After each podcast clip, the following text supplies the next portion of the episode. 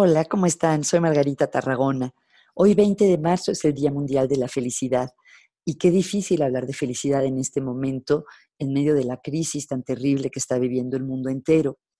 Esta mañana fue el lanzamiento, la publicación del Reporte Mundial de Felicidad, que es un documento de investigación que publican cada año la Organización de las Naciones Unidas, la ONU, y la organización Gallup, en el que ah, hacen una encuesta en 156 países sobre los niveles de felicidad de las personas y qué es lo que más contribuye al bienestar y felicidad de estas.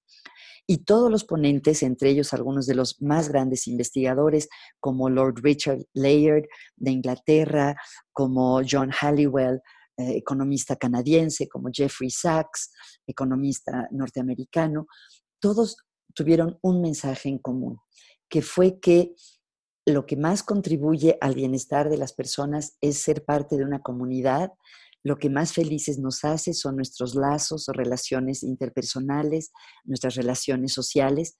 Y todos decían que en esta época del coronavirus, en este momento que estamos aislados, muchos de nosotros en nuestras casas, hay que pensar que tenemos una distancia física, pero no una distancia social o una distancia emocional que es muy importante en estos momentos aprovechar la tecnología que tenemos a nuestra disposición para estar en contacto y que la distancia física no se traduzca en una distancia emocional. Así que lo que les quisiera recomendar como un tip es escríbanle o háblenle o mándenle un mensaje a alguien que ustedes quieran, que a lo mejor no están viendo todos los días porque no está en su casa con ustedes o con quien no tienen tanto contacto, pero es alguien importante en su vida. Y quisiera terminar con algo que dijo Lord Richard Layard, que me pareció inspirador.